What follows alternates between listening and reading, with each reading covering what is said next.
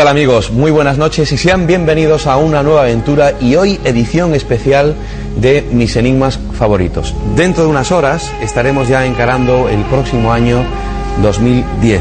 Como saben ustedes, mis enigmas favoritos ha cumplido en el 2009 10 años. Hemos recién comenzado hace dos meses la temporada número 11. Ahí es nada, madre mía, cómo pasa el tiempo. Bueno, pues hemos elaborado para hoy un programa muy especial, una especie de coctelera, donde vamos a recordar momentos muy especiales, mágicos, que hemos vivido aquí en mis enigmas favoritos. Mágicos porque la gente que pasa por aquí, eh, que no son invitados ocasionales, son como una especie de gran familia ya. Nosotros nos llamamos hermanos de espíritu, porque es que precisamente nos sentimos como una gran familia. Son gente ya de mucha confianza. Yo creo que ha pasado por aquí, pues, lo más granado, lo más importante del mundo del misterio en España. Escritores, periodistas, investigadores, muy buenos amigos, algunos maestros ya eh, desaparecidos. Me estaba acordando del, como siempre, del doctor Jiménez Veloso, Juan José Benítez, eh, Francisco Padrón, Enrique de Vicente, Sebastián Darbó, Lorenzo Fernández, Iker Jiménez, José Pijarro y tantos y tantos otros. Si los tengo que mencionar a todos estaría aquí horas y horas. Bueno, pues hemos querido en este programa de hoy especial recordar momentos de diferentes años, momentos con diferentes eh, personajes em, que son muy allegados a mí, que han sido muy allegados a mí y que bueno, que ya están grabados eh, en la memoria de todos, ¿verdad? Sobre todo aquí, en este, en este lugar. Bueno, pues vamos a recordar esos momentos mm, con personas como Lorenzo, Iker, Fernando, Juanjo Benítez, Enrique de Vicente, Sebastián Darbó, momentos desde el año 1999, que es cuando nace este programa. Espero y deseo que el programa esté muchos años en antena, eh, creo que sí, ojalá que sí, y que podamos estar todos disfrutándolo. Mientras tanto, yo les dejo con estos fragmentitos de programa en, en este día especial tan como es hoy, ya en las puertas de este próximo año 2010. Que disfruten el programa de hoy. Vamos a hablar sobre varios asuntos. Eh, vamos a hablar sobre el fenómeno ovni en primera instancia, que tanto apasiona y tanto gusta. Vamos a hablar de, de una figura importante, creo que del hombre más importante que ha pisado el planeta, como es Jesús de Nazaret. Vamos a hablar sobre ese tercer presunto secreto de Fátima revelado. Vamos a hablar sobre, eh, también sobre tu nuevo libro. En fin, vamos a tener una noche muy distraída, muy amena, y luego abriremos nuestro teléfono y al público que tenemos aquí podrá intervenir. Juanjo, ¿dónde han ido estas tus últimas directrices en la investigación OVNI? Bueno, casi no me acuerdo, pero porque estoy todo el santo día de, de un lado para otro, pero bueno, he estado en América después de, de estar aquí en tu programa He estado en América haciendo investigaciones, participando en unas conferencias organizadas eh, de una manera sorprendente por la Fuerza Aérea de Chile, unas conferencias sobre ovnis. Es la primera vez en la historia que un ejército del aire tiene la, la, audacia uh -huh. de acoger en su seno un, a una serie de investigadores. Eh, después he continuado las investigaciones en Estados Unidos, regresé a España y ya me lié otra vez con otra serie de investigaciones. Cuando regresaste de, de, Sudamérica, yo recuerdo, Juanjo, que me comentaste una cosa que me llamó la atención. El asunto humo sigue estando en pie y va a dar mucho que hablar.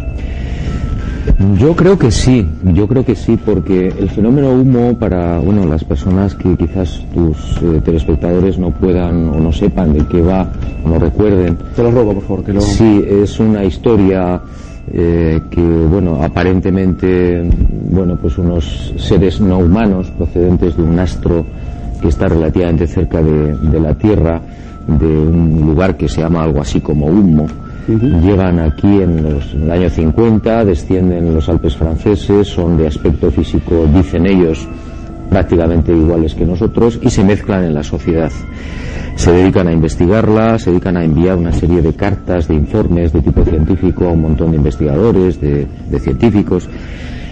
Y eh, hay una serie de ovnis, de naves que aparecen de vez en vez, eh, incluso que han sido fotografiaados, con una extraña H, uh -huh.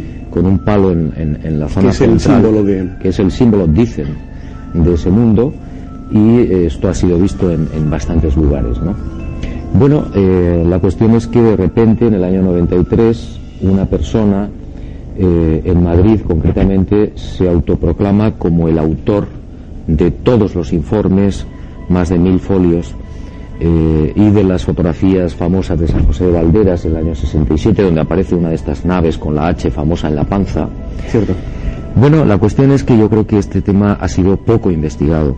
Y, y- los investigadores que han estado en el tema pues eh, lo han hecho un poco mm, por los pelos. Porque últimamente, Juanjo, todo lo que ha salido en prensa especializada, pues hablaban de un fraude, que Sí. el caso Humo era un fraude. Sí, eso es lo que se está diciendo, lo que se ha venido diciendo últimamente, mm, sobre todo a raíz de esas declaraciones de Jordán Peña en el año 93, donde, como yo te comentaba, pues se autoproclama el autor físico de todas las cartas y de las fotografías, etcétera.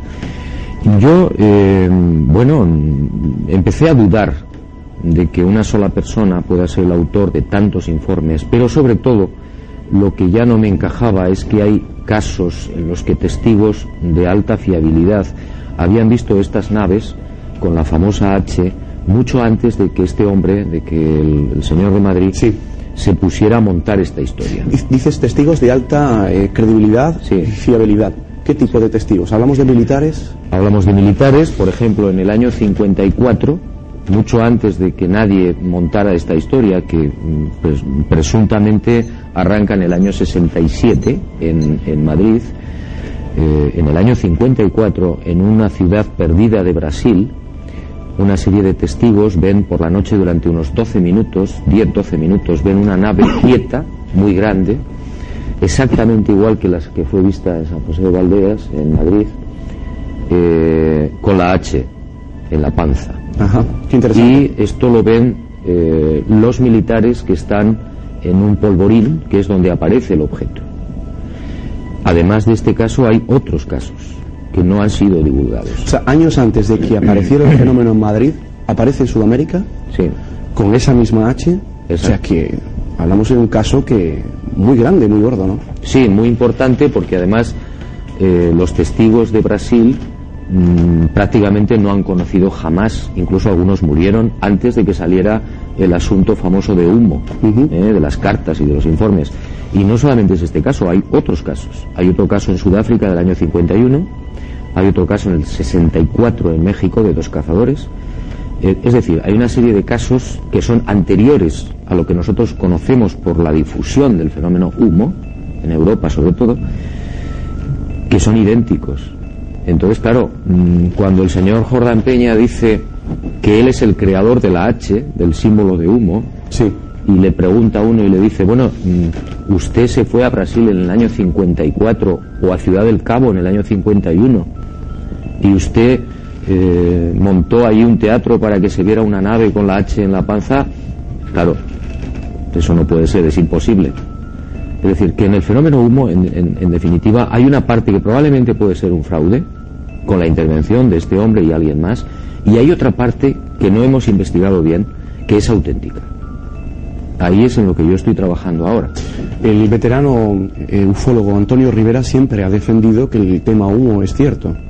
Sí, él ha defendido que los informes son ciertos, que la presencia de estos seres de aspecto nórdico es real eh, y probablemente tiene razón en una parte, porque repito, hay otra parte, hay informes que seguramente han sido escritos por personas de aquí, ¿eh? por, por seres humanos. No sabemos con qué intencionalidad, eso es lo que estamos investigando.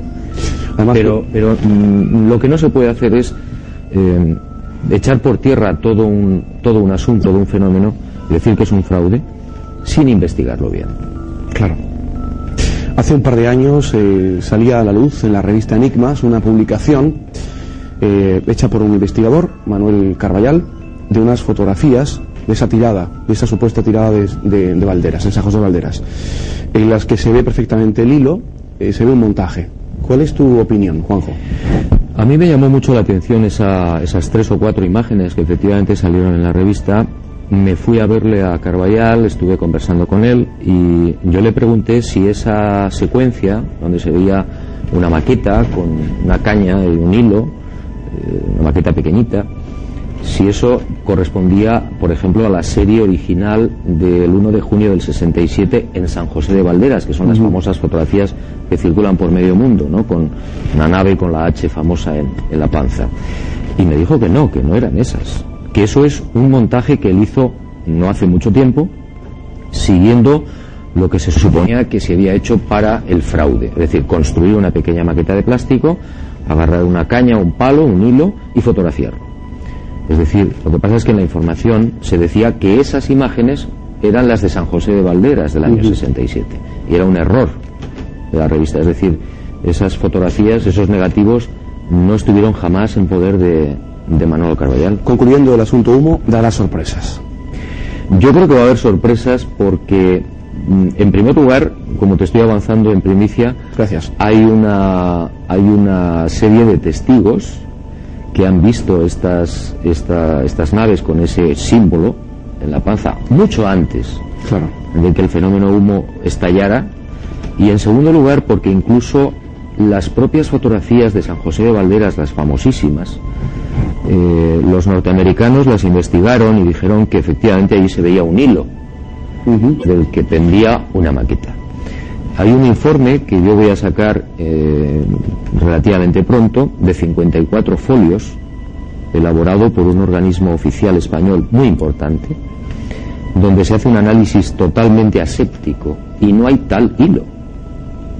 Lo cual no quiere decir que no se hayan trucado, Ujú. se han podido trucar. Pero el hilo famoso que ha servido de controversia a todos los grupos de investigación para decir que eso era un fraude, no existe. No existe. No existe tal hilo. Es decir, eso ha sido una mm, manipulación de los norteamericanos. Ajá.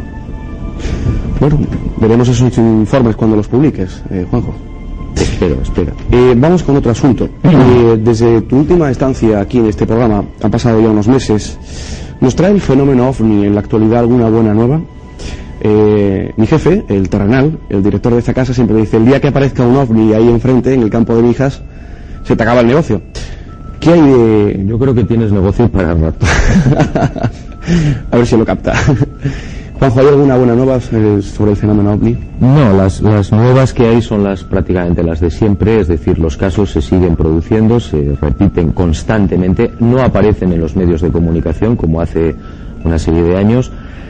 Eh, la buena nueva quizás es que lo que yo te comentaba al principio, que las Fuerzas Armadas de algunos países empiezan a sensibilizarse, algo parece que se mueve y entonces están aceptando ya eh, estudiar el tema, abrir los archivos, mm, como en el caso de Chile, pues amparar unas conferencias del fenómeno OVNI dentro del seno de las propias fuerzas aéreas, que es muy importante. Y ¿España este- está muy lejos de eso, Juanjo? Hombre, nunca se sabe, ¿no? Pero yo creo que todavía está un poco lejos. Es decir, las fuerzas aéreas españolas en ese aspecto están bastante más cerradas. ¿eh? No hablo en general, sino hablo de algunos generales que están en la cúpula. Yo espero que las nuevas generaciones, los nuevos generales y como coroneles que van entrando en la Fuerza Aérea Española, pues que tienen una mentalidad mucho más abierta, más tolerante, más brillante, en cierto modo, pues algún día se den cuenta y quizás abran los archivos de verdad, ¿eh? no como lo hicieron en el 92, para tomarles el pelo a la opinión pública. Luego hay casos que son realmente interesantes porque estamos, y en eso sí hay una, también un movimiento muy esperanzador, eh, hay casos en los que está interviniendo la universidad, la ciencia. Hay científicos que están trabajando, todavía quizás no de una manera demasiado pública, pero están trabajando. Eso es muy importante. Le llevamos muestras, le llevamos eh, todo tipo de, de- de- en fin, de restos, de lo que pueda ocurrir después de un aterrizaje, etcétera, etcétera, y se lo están tomando con verdadero interés, muy en serio, eh, y con, yo diría que incluso con entusiasmo. Vamos con Roswell. Ocurrió la noche del 2 de julio de 1947. Vamos a narrar, en la medida que podamos, todo lo sucedido en cuanto a este asunto. ¿Cómo comenzó? Bueno, eh, teóricamente empezó la noche del 2 de julio, aunque sobre eso los expertos no terminan eh, a fecha de hoy todavía de ponerse de acuerdo. Lo que sí se sabe eh, de esta particular historia es que de cara a la opinión pública empieza exactamente en la tarde noche del 7 de julio de 1947 cuando se da la primera información del caso. Eh, esa tarde el jefe de relaciones públicas de la base militar de Roswell, el teniente Walter Hout, que yo tuve la ocasión de entrevistar hace algunos años en Nuevo México, eh, recibe la orden de su superior de dar a la luz un comunicado de prensa muy especial. No tenía nada que ver con eh, los comunicados que este hombre hacía habitualmente, que, que fundamentalmente hablaban del traslado de oficiales de una base a otra, de concursos militares, de bailes de salón, en fin, era la época después de la Segunda Guerra Mundial donde todavía se vivía en Estados Unidos la euforia del triunfo y había mucha actividad social relacionada con las bases militares en ese país. En esta ocasión el, comunicado es otro bien distinto. Eh, le obligan a dar la información de que un disco volador se ha estrellado a las afueras de Roswell y ha sido recuperado por la sección de inteligencia de esta base militar. Es decir, eh, la base militar ha participado en la recuperación de los restos de un objeto siniestrado de naturaleza desconocida. Como te puedes imaginar, esta información se publica casi instantáneamente. El Roswell Daily Record, que es el periódico local, da la primera, la primera información, pero a su vez eh, tanto Los Angeles Times como el New York Times, etcétera, eh, publican sucesivamente la información relativa a este caso. Tenemos imágenes que iremos poniendo durante todo el programa que van a servir como apoyo para lo que estemos hablando. Tú si quieres las vas comentando. Se dice que ahí tenemos, eh, Javier, un plano, ¿verdad? Sí, este es el, mapa del escenario de los hechos. ¿no? Lo que puede verse en este mapa de Nuevo México es, bueno, primero se ve la estructura perfectamente cuadrada del Estado. Es un Estado mm, aproximadamente del tamaño de España, para que nos hagamos una, una idea. Y en la parte inferior... Eh, está delimitado otro perímetro que es la base aérea de White Sands. Eh, la base aérea de White Sands tiene un tamaño aproximado como la comunidad valenciana, para que nos hagamos una idea de extensión, es decir, es un territorio militar muy grande y desde el final de la Segunda Guerra Mundial era el centro de pruebas balísticas más importantes de cohetes, de cohetes. De hecho, eh, recordarás que una de las más famosas armas eh, capturadas a los nazis al final de la Segunda Guerra Mundial fueron las bombas volantes V2, que fueron en cierta manera también las precursoras de los modernos cohetes espaciales. Pues bien, eh, las bombas volantes V2 se probaron allí y lo primero que se pensó es que quizá el accidente de Roswell podía haber sido la caída de una de estas bombas volantes V2. Te hago un inciso, Javier, porque estamos viendo en pantalla la portada de tu libro, que es escrito en relación a este asunto, Roswell, Secreto de Estado, publicado por la editorial EDAF. Continúa, por favor. De hecho, este es mi primer libro, se publicó en 1995, en plena efervescencia de este caso, porque el caso tiene un una serie de ciclos vitales muy particulares.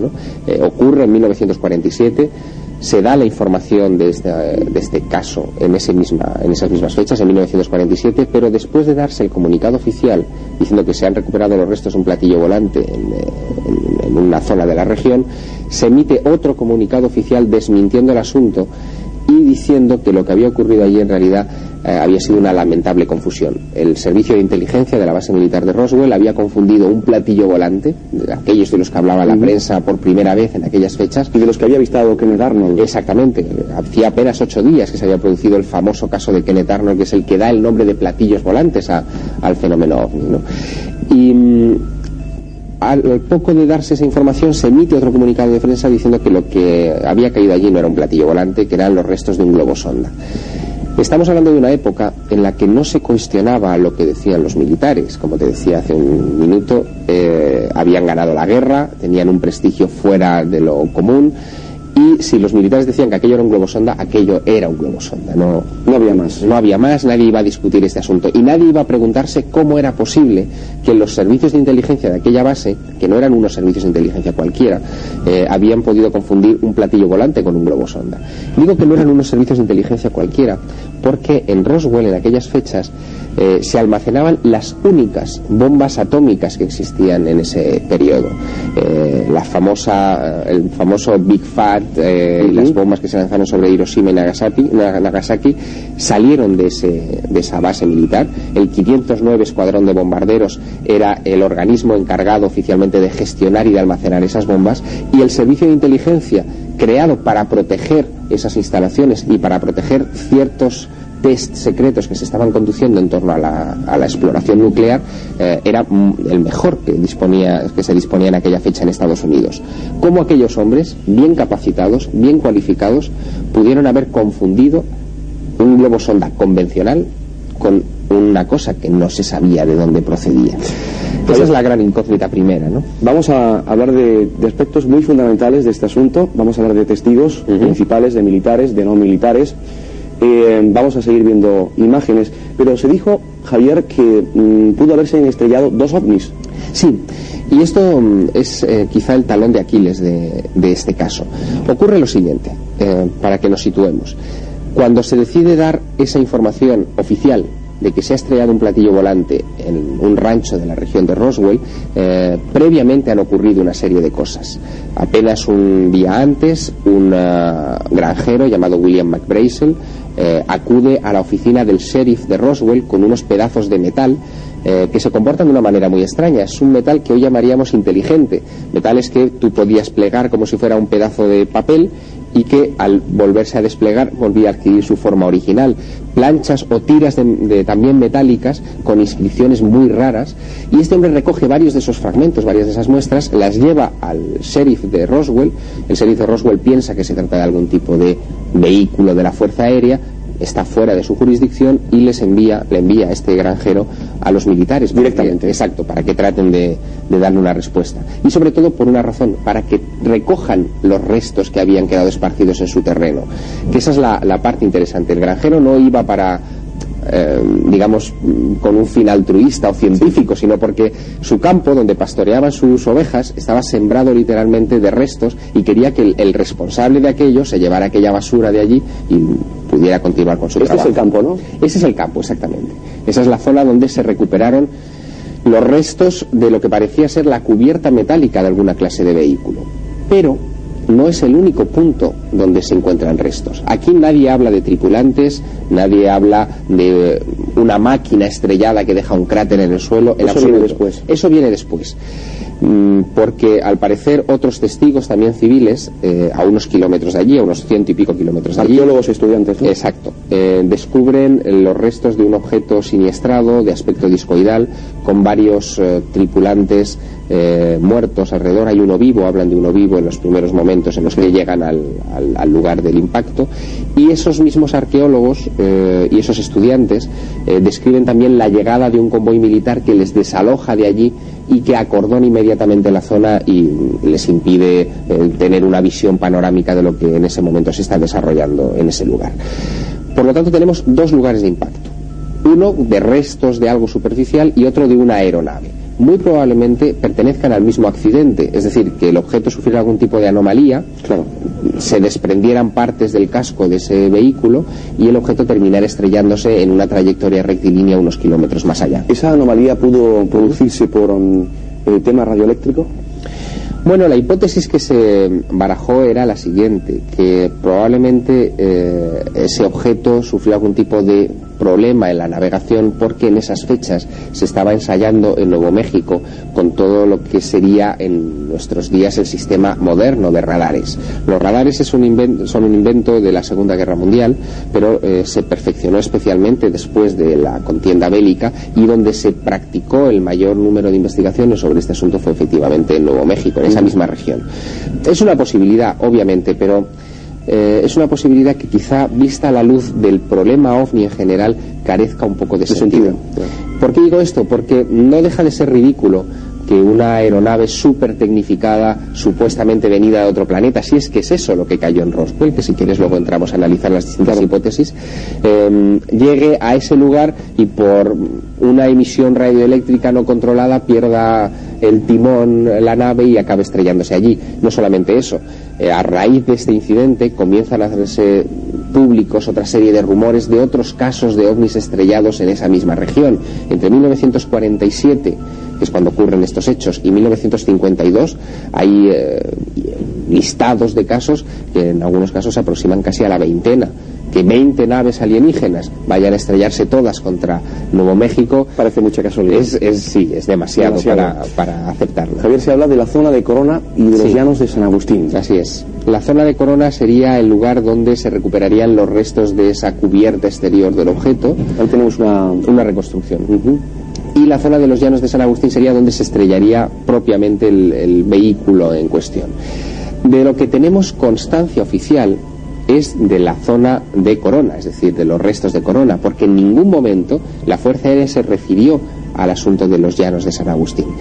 Y esto puede tener una lectura bastante peculiar y es que mm, quizá se dio un comunicado oficial diciendo que se habían recuperado los restos de un disco volante en Corona para desviar la atención del otro incidente. De esa manera se focalizaba la atención de los medios de comunicación hacia ese lugar. Pero empezó la maniobra, ¿no? En cierta manera sí, pero yo creo que fue una maniobra eh, inocente, en el sentido de que en, esa, en esos primeros momentos del caso eh, los propios oficiales de la base de Roswell no saben muy bien qué hacer.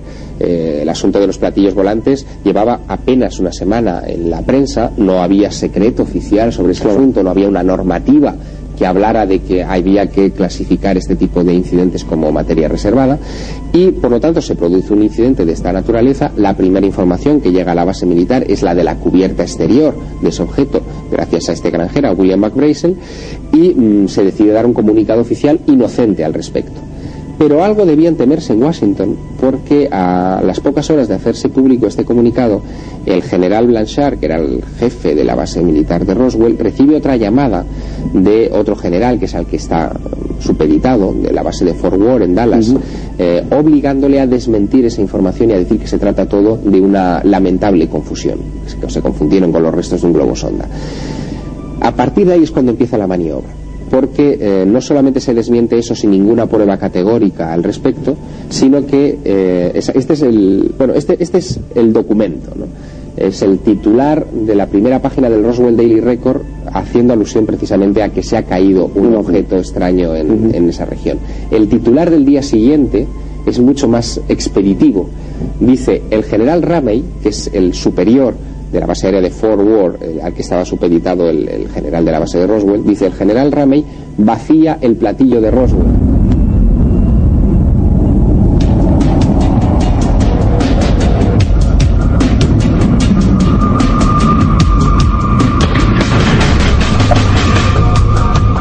eh, tuviera que decir un fenómeno sociológico también ligado con el misterio, casi casi con una auténtica maldición, pues sería uno de los que vamos a tocar esta noche, el del Titanic.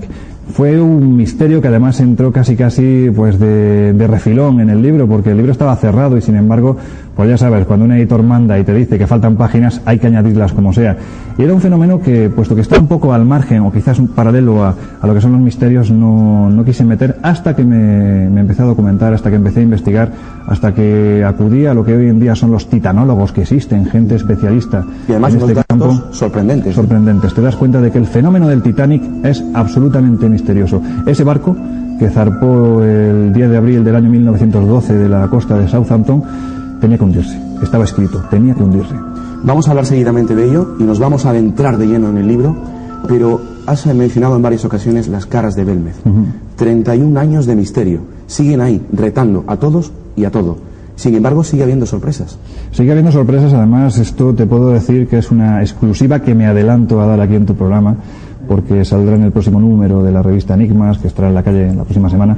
Pues bien, son las últimas investigaciones que se han hecho en ese suelo de cemento, concretamente hace dos semanas, en colaboración por parte nuestra, tanto la revista Enigmas, como también, como te digo, en colaboración con la SEIP, la Sociedad Española de Investigaciones Lo Parapsicológicas. dejamos ahí y lo comentamos más tarde. Perfecto.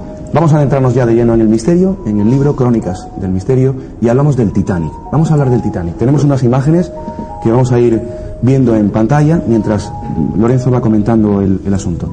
¿Qué te parece si vamos haciendo una cronología de los hechos? Porque ya se habla hasta de maldición.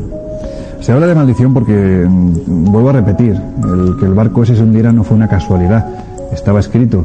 Ahí tenemos, por ejemplo, en imagen al capitán Edward Smith, que el hombre tuvo mala suerte porque verdaderamente este viaje era su último viaje, eh, que era bueno una especie de homenaje a los 25 años que había permanecido la White Star Line, que era la compañía que, que construyó el Titanic, y era una especie de homenaje porque nunca había tenido ningún tipo de problema en esas largas travesías oceánicas. Sin embargo, es curioso, ¿no? Justo en, en ese viaje inicial del Titanic, del barco más majestuoso del momento, hay que decir que tenía este barco de un extremo a otro, tenía 265 metros con 37 centímetros, es decir, era una auténtica barbaridad, más alto que cualquiera de los grandes edificios del momento. Alguien comentaba, Lorenzo, que decía, este barco no lo hunde ni Dios. Sí.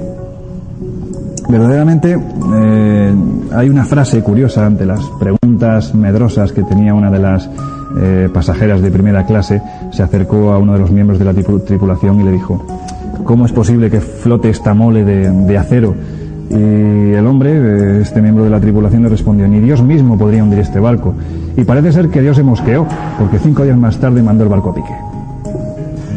El barco, como se sabe oficialmente, se estrelló contra un iceberg lo que produjo el hundimiento. La cronología de los hechos es la siguiente. El barco zarpa el 10 de abril de 1912 del puerto de Southampton después de que haya estado durante bastantes meses en los astilleros de Belfast construyéndose. Hay que decir que el Titanic no era un barco único, era único por 37 centímetros de diferencia, pero eh, en ese momento la White Star Line, para competir con su más directa rival, la compañía Cunard, eh, construyó el Olympic y el Britannic, que como te digo eran 37 centímetros más pequeños que, el Titanic. Aquí tenemos, por ejemplo, los eh, diferentes eh, proyectos que hizo el arquitecto del barco Thomas Andrews. Y aquí tenemos la diferencia de lo que era el Titanic con respecto a cualquiera de los edificios más altos que en ese momento. Pues bien, este barco fue construido con todo lujo de detalles. Era un barco para el placer, para que aquel que se montara entre otras cosas, podía disfrutar de una travesía que transcurría a través del océano, que por aquel entonces pues no se podía volar. Si uno quería ir a Nueva York o a Norteamérica, tenía que ir en barco. Y se hacía en tan solo siete días, que era una auténtica proeza. El barco eh, pues circulaba, navegaba a 22-24 nudos de velocidad, que era una velocidad muy alta en aquel momento. Y además iba con una clara intención en este primer viaje inaugural y era eh, hacer ese trayecto, como te digo, en siete días para obtener, y además es un dato yo creo que poco conocido, lo que se llamaba el gallardete azul, que era un, un galardón que se daba precisamente a aquel barco que consiguiera hacer esa travesía en tan corto espacio de tiempo, algo que evidentemente hasta ese momento no había conseguido. ¿Y el Titanic fue invitado a hacerlo? El Titanic fue construido para hacerlo. No sabemos si fue esa la primera meta o el primer objetivo que se planteó cuando se construyó este majestuoso buque, pero lo que sí es cierto es que, entre otras muchas cosas, una de las claves que movía a la White Star a competir con la Cunard era hacer ese trayecto mucho más corto. Em, según la cronología de los hechos, eh, cinco noches más tarde, el barco se estrella con un iceberg y es lo que produce una grieta en la proa hipotética, porque luego veremos que efectivamente no existió tal grieta, y es lo que hace que se hunda el barco. 14 de, abril, de la madrugada del 14 al 15, eh, cuando mucha gente a lo largo de la historia, desde estos ochenta y tantos años que han pasado desde entonces, han comentado que, bueno, pues que aquella noche había mucha niebla, que apenas se podía ver, que de hecho el vigía que se encontraba en la torreta, Reginald Lee, ya había advertido que sus anteojos de visión habían desaparecido. Algo, pues, eh, increíble, ¿no? Porque estamos hablando de que era una travesía en la que por las frías aguas de Terranova era muy habitual encontrarse iceberg, por lo tanto, el tener esos anteojos era vital en plena noche, si además la noche estaba con niebla, como dicen algunos historiadores, pues el ver el iceberg a lo mejor ya suponía un hecho demasiado tardío y era eh, pues no haber podido evitar la catástrofe. Pero ¿cómo se pierden unos binoculares en el puesto de mando allá Se supone que, se, que fueron robados. Si fueron robados, comprobaremos, yo creo que es importante que los televidentes se queden con este detalle porque podrán comprobar que es parte de una trama, de una maldición quizás urdida por alguien bastante ingenioso y con las ideas muy claras.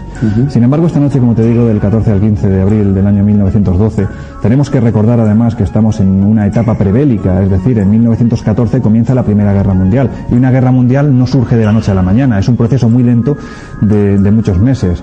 Pues bien, como te digo, esta noche el Titanic, de repente Reginald Lee da el grito eh, de que hay un iceberg a poco más de 500 metros de la trayectoria que ellos están llevando. Hay que decir a todo esto que el radiotelegrafista de señales John George Phillips, que se encontraba en su puesto de mando durante toda la noche, estuvo desechando todo tipo de mensajes que le llegaban desde los barcos como el Californian, el Majestic, en los que les estaban advirtiendo que había un banco de hielo en esa trayectoria. Recibió siete avisos. Siete avisos a los que no hizo ni caso.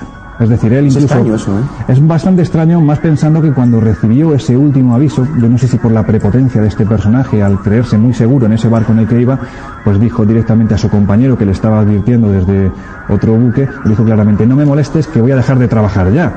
Es decir, es una respuesta bastante extraña sabiendo que hay un peligro que se avecina hacia ese barco. Eh, muchas personas que nos están viendo pueden preguntarse, bueno, ¿qué misterios puede haber en torno al Titanic? Pues yo creo que salvo salvo, digamos, lo normal, dentro de lo que cabe, claro, que un barco se hunda a cinco días de su primer viaje inaugural, pues salvo eso, que, el barco se fue a pique directamente esa noche de la madrugada del 15 de abril, pues eh, todo lo demás son misterios. Hay que decir que, por ejemplo, una de las primeras cosas que nos empiezan a llamar la atención son las premoniciones que tienen muchos personajes que, importantes que eh, viajan en este barco. Por ejemplo, tenemos el testimonio de Lord Gerd, que era el dueño de la Harland y Wolff, que era la empresa que construyó el Titanic y que además era casi obligatorio que este personaje en todos y cada uno de sus buques, en el viaje inaugural, él se veía obligado a viajar. Sin embargo, en el último momento este hombre después afirma, eh, afirmado su esposa en su momento, después de dormir bastante mal, de soñar cosas extrañas, este hombre desechó lo que fue el viaje inaugural hasta tal punto que no llegó a ir. Pero si esto sorprende, más sorprende todavía, Luis Mariano, que JP Morgan, que era el dueño de la White Star Line, la dueña del Titanic, también por supuesto viajaba en todos y cada uno de sus buques en el viaje inaugural, ¿cómo no iba a hacerlo en el barco más grande, más majestuoso, más lujoso jamás creado? Pues sin embargo tampoco lo hizo. Parece ser que esa noche también tuvo una premonición bastante fuerte. Afirman las crónicas que este hombre llegó a soñar con gente en un océano helado, flotando en el agua, gritando eh, lo que era un, un, silencio sin fin, un silencio roto por, por estos gritos de... Y como ellos también hubo pasajeros desconocidos eh, que no subieron al barco. Hombre, hay otra, otra anécdota, que no es anécdota, es certeza, del matrimonio Van der Bright, que bueno, pues tuvieron también la, inmensa fortuna dentro de lo que cabe de prever lo que, lo que parecía que iba a suceder.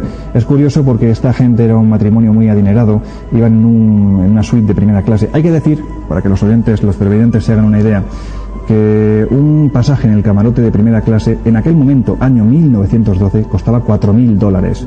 Estamos hablando que hoy en día 4.000 dólares es un pequeño capital. Claro. Vayámonos a esa época. Sin embargo, este matrimonio, el matrimonio Van der Bright, a última hora, de repente, optan por no viajar en el barco. Es curioso porque dentro del barco ya estaba todo su ajuar, estaba, bueno, pues habían eh, colocado los baúles, toda la ropa, puesto que se iban al otro lado del Atlántico y eso por aquel entonces era casi casi milagroso. Sin embargo, los que no tuvieron la inmensa fortuna de librarse de esta muerte casi casi anunciada fueron precisamente su doncella y su mayordomo, que durante esos cinco días yo me imagino que estuvieron buscando por todo el barco a sus, eh, bueno, pues a sus patrones porque no se habían montado en él. Más extraños episodios del hundimiento del Titanic. La maniobra que hace eh, un oficial del barco de retroceso. Cuando, mm, claro, eh, ven que van a estrellarse con el iceberg. Sí, me imagino que dentro de los televidentes que nos están viendo hoy, pues seguramente habrá muchos que sepan de, la mar, de, cómo se manejan los barcos. Del tema náutico. Efectivamente. Y, si hay, hay que llaman la atención, por ejemplo, ¿cómo es posible que un suboficial preparado, una persona ya veterana como William M. Murdoch, que era el suboficial, es decir, la segunda persona más importante después del capitán Smith, cuando el capitán se va a dormir, deja evidentemente el barco al, mando de, este suboficial. Y el suboficial, al grito, ahí tenemos por ejemplo a, William M. Murdoch con, el capitán Smith. Pues bien, cuando eh, William M. Murdoch oye a Reginald Lee diciendo que hay un iceberg justo en la trayectoria que está siguiendo el barco, decide tomar una maniobra bastante extraña.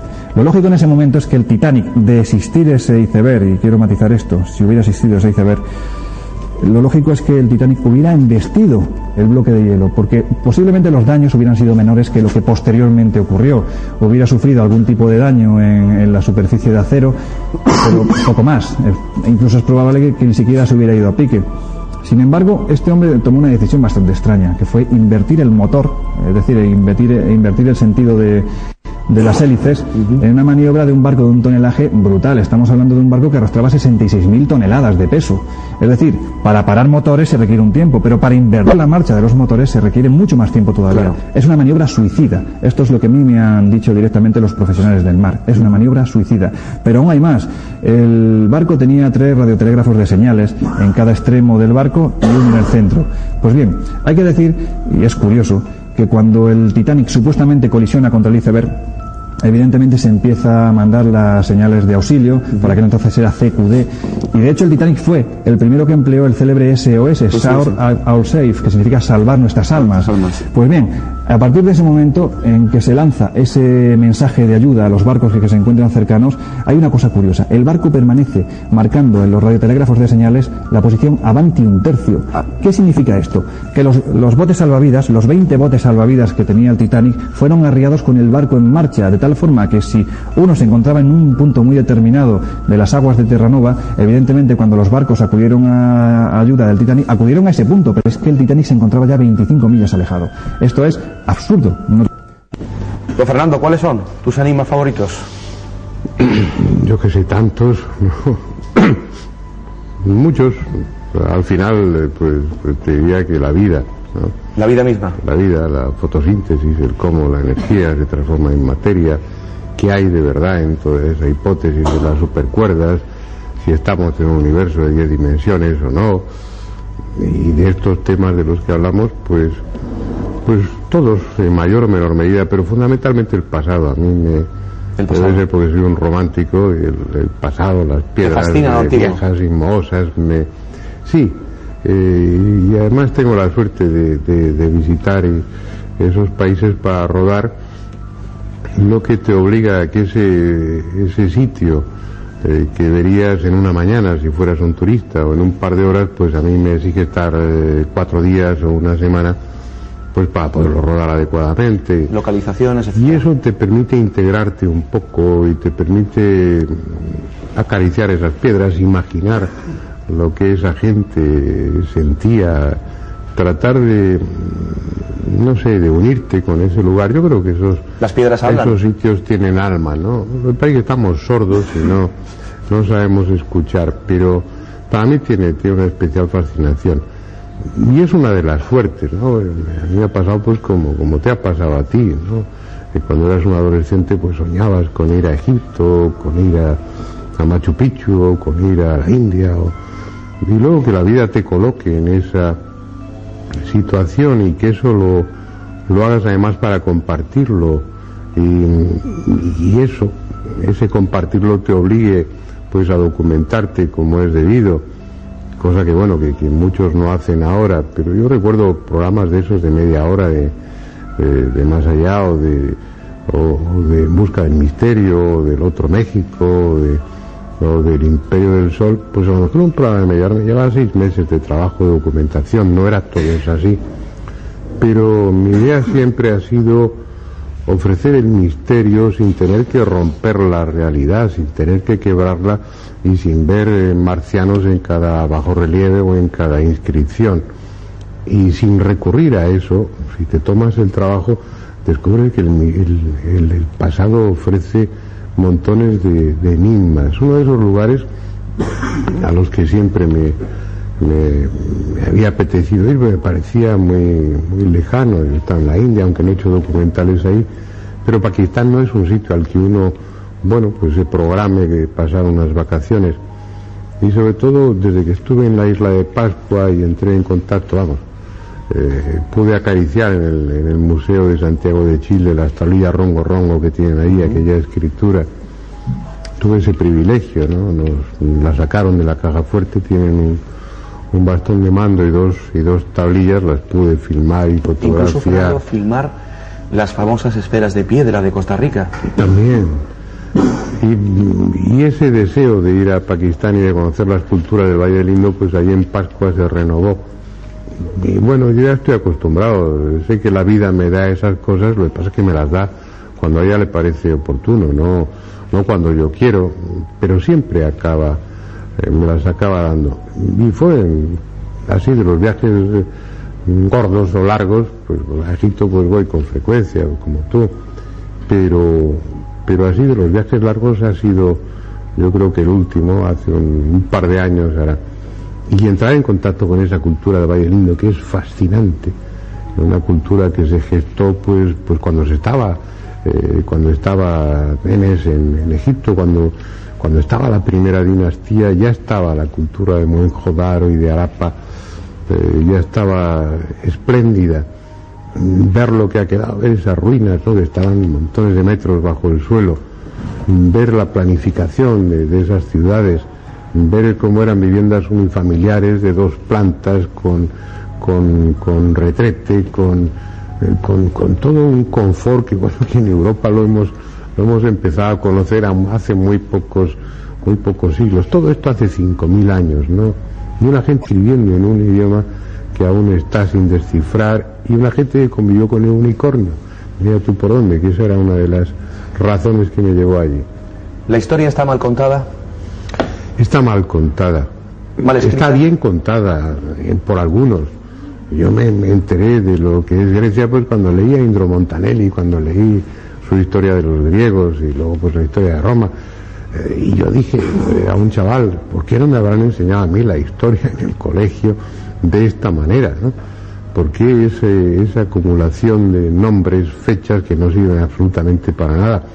y que no te acercan en ninguna medida al pasado, que es, que es algo que es fascinante, que es parte tuya, es, es algo que está en tu historia, en tus ancestros, que la gente como tú, el vivir esas pasiones, esas intrigas, el, el conocer la vida cotidiana de aquella gente, acercarte de verdad. A mí por lo menos en, en el colegio no, no me lo enseñaron, no sé si ahora lo enseñan así o no. Está mal contada, hay muchas razones para ello. Pero bueno, aunque no debiera ser así, en la historia pues prima el principio de autoridad, que en ciencia no, no, no existe, no debe existir. Y las figuras más eminentes dicen una cosa, eso se queda ahí, pues no como una hipótesis, sino como un dogma. Y entonces los que van por debajo, pues repiten como papagayos lo mismo. Y luego cuando te metes a estudiar, cuando coges los trabajos de ellos, cuando coges eh, el trabajo de un arqueólogo y accedes a su documentación, y porque además todo eso está publicado, eh, este hombre me estaba tomando el pelo, ¿no? Eh, Creo que sí, que está mal contada. Has mencionado antes una mítica serie en busca del misterio. Mm. Yo recuerdo también eh, Operación OVNI Televisión Española, puede ser. Sí, ¿Cómo fue trabajar con eh, el buen amigo Juan José Benítez? Con Juanjo, pues fenomenal, por eso repetimos, y- porque el misterio nos tiramos cuatro meses eh, viéndonos la cara todos los días y hicimos 90.000 kilómetros, fue un viaje de esos tremendo y, y me parece que en cuatro meses dirimos solo un día, o sea, eso te da la medida. Juanjo es un magnífico compañero de viaje, lo que pasa es que no se está quieto, ¿no? Eh, yo recuerdo aquella, eh, lo primero que luego él hizo un libro que era Televisión Española tras los ovnis, o Sí, Operación, no me acuerdo cómo era el título, recogiendo esa experiencia que era por aquí, por, por toda España. Y bueno, pues eh, terminábamos de rodar y llegaba un momento y Juanjo, ¿dónde está? Pues se había ido a un pueblo de no sé dónde, que le había comentado el camarero de, del hotel que se había visto un ovni. era inagotable, no me extraña que, que ha tenido problemas cardíacos porque eh, Juanjo es un estrés permanente. Ahí tenemos, Fernando, en imagen en pantalla, dentro de la cámara de la reina. ¿Qué sientes cuando, y has estado en infinidad de ocasiones, cuando estás en el interior de esa mole de piedra, de esa titánica obra, que los egiptólogos y arqueólogos se empeñan en decir que fue el faraón Keops quien la construyó? Pues ahora ya es difícil sentir cosas. ¿Sí? Sí, me refiero. eh, huele a desodorante. no, no es lo mismo. Buena El- apreciación. El, ruido no es muy difícil ya captar el eco de, de aquellos de aquellos cantos litúrgicos de hace pues pues cuatro mil años o cinco mil, ¿no? Ahora lo que es es el clic clic clic de las de las cámaras es difícil situarte.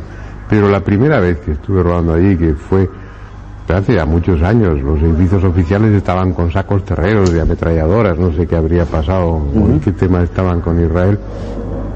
Ah, No había turistas apenas y estuve rodando allí un mes eh, y sí, sí, sí fue especial. Además, eh, compré la Gran Pirámide al, al guarda de los, al jefe de los guardas. cuando eso se podía hacer. que era pues un árabe con un mueve largo aquí puesto y una pasta nos, nos costó.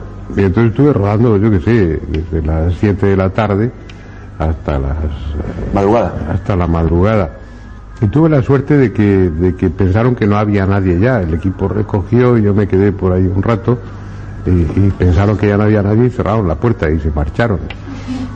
Y Lo que, bueno, pues alguien me echó de menos y a la media hora o cosas así, pero ese rato fue especial, ¿no? Sentir que estás absolutamente solo dentro de, estaba en la gran galería y bueno, a oscuras, porque además te engañan. La cámara del rey tiene unos fluorescentes que cuando vas a rodar pues dices que los apaguen, pues porque bueno, pues entras en un conflicto con la luz que llevas, con los focos y la fluorescente. Y no, ahí te decían que no, que eso era pues pues como las moscas, como las mezquitas, que, que no se podía apagar. No, mentira, cuando pensaron que, que ya no había nadie, pues apagaron las luces. Entonces estabas ahí dentro, absolutamente a oscuras, y sintiendo que sobre ti gravitaban millones de toneladas, ¿no? Y, y bueno, fue un, un- un rato interesante. La pregunta del millón de euros. ¿Quiénes y cuándo la construyeron? Difícil respuesta, ¿no, Fernando? Y el caso es que me vendría muy bien el millón de euros. pero- Te vale cualquier respuesta, me lo das. no, no, no lo sé, no lo sé. No lo sé, y es posible que fuera que os lo dudo, pero bueno, ahí pues especulamos, ¿no? Lo que está claro es que hay un conocimiento enorme y que, y que hay una evidencia tecnológica, no la hay arqueológica, pero como decía Álvaro López en sus libros, pues aunque, aunque no encuentres el instrumento, están las medidas, y está claro que aquella gente, los que hicieron eh, planificaron la gran pirámide y dirigieron la construcción, pues tenían instrumentos ópticos, manejaban instrumentos topográficos de, alta precisión, tenían que tener cintas, pues si no de imbar como las de ahora, pues de otro material que no sufría hidrataciones con el calor. Es decir, había toda una tecnología detrás inevitablemente para eso. Anacrónica o no, a lo mejor el resto de algo, si no conocemos. Claro. Eh, en, Egipto, fíjate, la, la, meseta de Giza, que es donde, bueno, donde van todos los turistas, y ahí yo calculo que el 87% está todavía sin excavar, y en el resto de Egipto, pues, pues cerca del 90% está sin excavar. Cierto. Y, y, luego hay que tener en cuenta que los grandes descubrimientos a nivel arqueológico o paleontológico son accidentales es por un derrumbe, por, por una gran obra de ingeniería para hacer una carretera. Antes comentábamos la cultura de Valle Lindo, que es fascinante. Pues, pues si no hubiera sido por dos hermanos, los hermanos Branton, los ingenieros encargados de construir el ferrocarril de Karachi a Lao, no lo habríamos descubierto. esos dos hermanos que eran, debían ser muy buenos ingenieros, pero muy bestias, pues para, para poner el firme a la vía del tren, el que estaba trabajando por el sur, por Karachi, pues desmanteló unas ruinas medievales y le dijo a su hermano, le, le escribió, oye, busca unas ruinas por ahí para, para, para cimentar las vías. Y, y, buscó y encontró las ruinas de Arapa, hay como 200 kilómetros de ese ferrocarril que están cimentados, están asentados sobre los restos de una de las culturas más fascinantes de las que no se tenía ni la menor idea. Y eso puede pasar en cualquier momento. Y en cualquier momento podemos llevarnos la sorpresa de que sí ha habido civilizaciones con un, con un, no, con transistores ni con televisores, pero porque el conocimiento va por diferentes vías, pero probablemente nos encontremos con una gran sorpresa cualquier día de estos. ¿Y qué me dices de la mítica y legendaria Atlántida? Para mí es mítica. Me refiero que, que a nivel geológico es, es imposible. La, eh,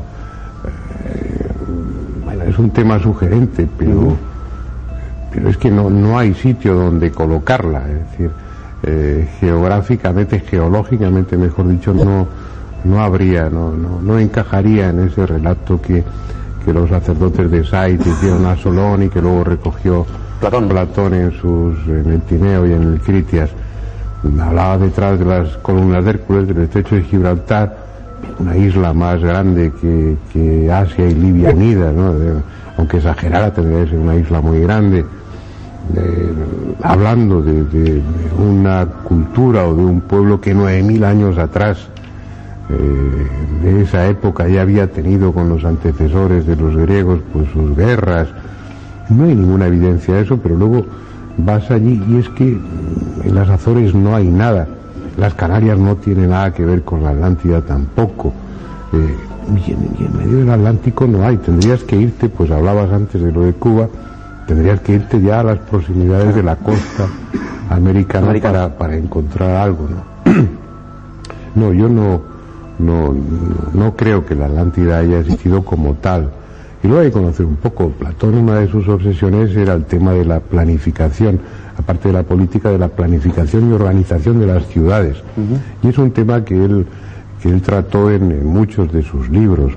Y probablemente cogió ese mito, esa leyenda o lo que fuera, pues para poder hablar de la capital y poderla estructurar en esos círculos concéntricos, la capital de, de la Atlántida, que era un reflejo de la ciudad ideal él trataba de planificar, pero eso ya lo ha hecho, lo había hecho en otros libros, aunque con menos detalle.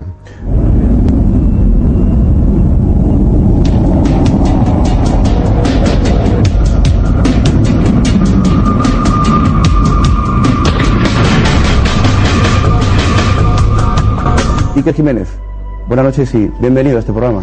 Bien hallado, gracias Mariano por invitarme. Estoy muy contento de estar aquí con un magnífico grupo de amigos.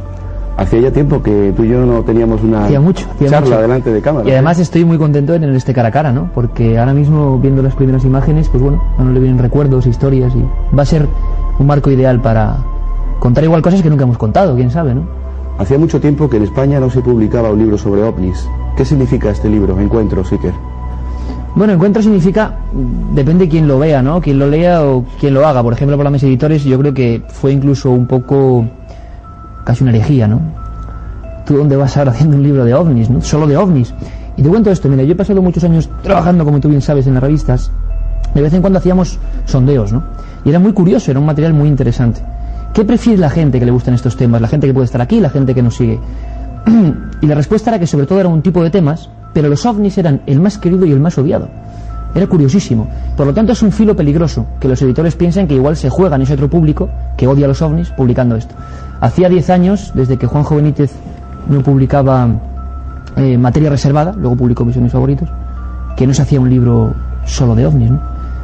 Pero sobre todo era el sueño de un chaval, que quizá ya contaremos, muy Claro. pequeño, y que yo creo que es la ilusión de hacer una cosa para que quizá las generaciones que vengan sepan que ha habido en este país, que creo que ha sido bastante interesante y digno de ser contado. Este libro contiene muchísima información, muchísimos casos. ¿Cuántos? Pues creo que son 256 casos, que me parece, eh, no sé si 400 fotografías, luego hablaremos quizá del CD, creo que es- eso sí que creo que es una pequeña joya, pero no por mí, sino por la cantidad de gente también que me ha ayudado con esos documentos. Es la historia, una historia que no sé por qué tiene que ser perdida, tiene que ser obviada y que es igual de digna que las demás. ¿no? Yo personalmente, y quiero decirte nada más empezar, no sé qué son los ovnis, sinceramente. Y a veces presiento que a mi audiencia o a mi gente tal, hasta algunos se, ¿cómo decirte? Se mm, indignan ¿Les decepciona sí, el sí, no se el les que encanta no que yo no. Y es así. Yo soy un periodista y creo que hay un misterio apasionante. Creo que no sabemos lo que es y que merece todo nuestro empeño el seguir sabiendo qué demonios es. ¿no? Pero es ¿qué algo te- muy raro. ¿Qué te dicta el corazón o la intuición cuando has investigado muchísimo este, este fenómeno, este asunto? Es que mira, yo creo que el fenómeno va mucho más allá de las páginas, de los casos, de las medidas. Conforme uno va avanzando en el tiempo, se pregunta por qué demonios hace estas cosas que son tan raras, cuando lo- igual a lo mejor sería estar haciendo un máster en economía o, o no sé, o bueno, para mí no es lo mejor, pero bueno, cualquier otra cosa quizá más productiva o no sé cómo decírtelo, ¿no? No encaja en el, modo de vida social que parece que nos dictan quién sabe quién, ¿no? Parece que hoy en día la sociedad tiene que ser de una forma, tiene que pensar de una forma, tiene que consumir de una forma y hacer el ridículo de una forma, ¿no? Entonces yo no estoy de acuerdo con eso. Y creo que los ovnis para mí han sido sobre todo un motor de ilusión, ¿no? A veces me parece que hasta no es lo más importante saber si los ovnis vienen de fuera o no, sino que para mí ha hecho que logre pues muchos de los pequeños sueños que yo tenía, ¿no? Y que sienta una cosa que es mm, de verdad muy difícil de sentir, que es la libertad, ¿no? Desde hace varios meses llevas dirigiendo y presentando eh, tu programa de radio, Milenio 3 en la cadena SER. ¿Cómo está siendo esa experiencia? Pues yo espero que, yo creo que muy gratificante y, y compruebo aquí que, que igual que tú, ¿no? Y lo hacíamos antes a micrófono cerrado, ¿no? Eh, cuando estábamos comiendo. A fin de cuentas, si no, no merece la pena. Aquí estamos para disfrutar. Yo creo que solo hay un Luis Mariano Fernández en el cosmos y solo va a haber uno. Bueno, igual si los clonadores dicen que no, pero no, solo va a haber uno.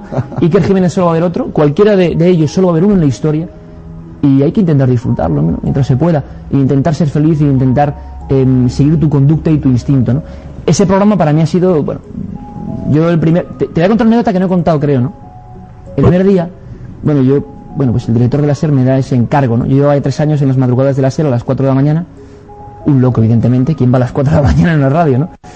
Para mí, sin embargo, era como un sueño, ¿no? Y, entonces, ¿qué pasa? Que me dice, el 1 de junio te pones delante del micrófono y haces un programa, piensa un nombre, tal. Y te voy a contar una cosa que creo que nunca he contado, y me pasa contigo esto a veces, ¿eh? Cojo el micrófono y el primer día se enciende la luz roja, ¿no? En el estudio de la cadena SER, que es inmenso, un estudio histórico, ¿no?